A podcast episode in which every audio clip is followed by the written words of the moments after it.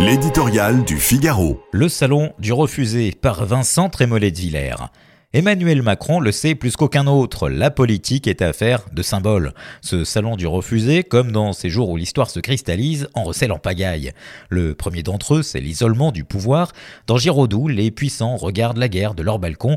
Au salon de l'agriculture, la France a vu en direct le chef de l'État barricadé en haut, au premier étage, en compagnie d'un groupe de syndicalistes, de journalistes entourés par la police. En bas, des milliers de gens ordinaires attendaient patiemment qu'on leur ouvre les portes.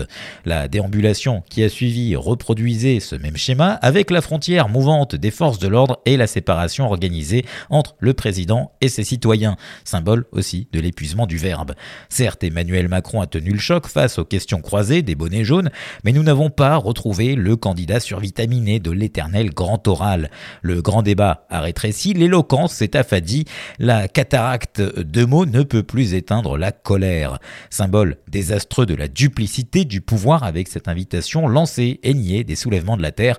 Qui dit vrai Qui ment Qui commande On a vu en quelques heures le soulèvement du soupçon chez les agriculteurs, mais aussi dans l'opinion, d'autant que ce n'est pas la première fois que le président philosophe ne s'encombre pas du principe de non-contradiction. Plutôt qu'un art de la synthèse, le en même temps serait-il tout bêtement un double langage? Symbole, enfin, et surtout de l'anachronisme de la politique, de la marche forcée vers la transformation, qu'elle soit productive, écologique ou commerciale. Jusqu'ici, Ici, ces défenseurs parvenaient à gagner du temps.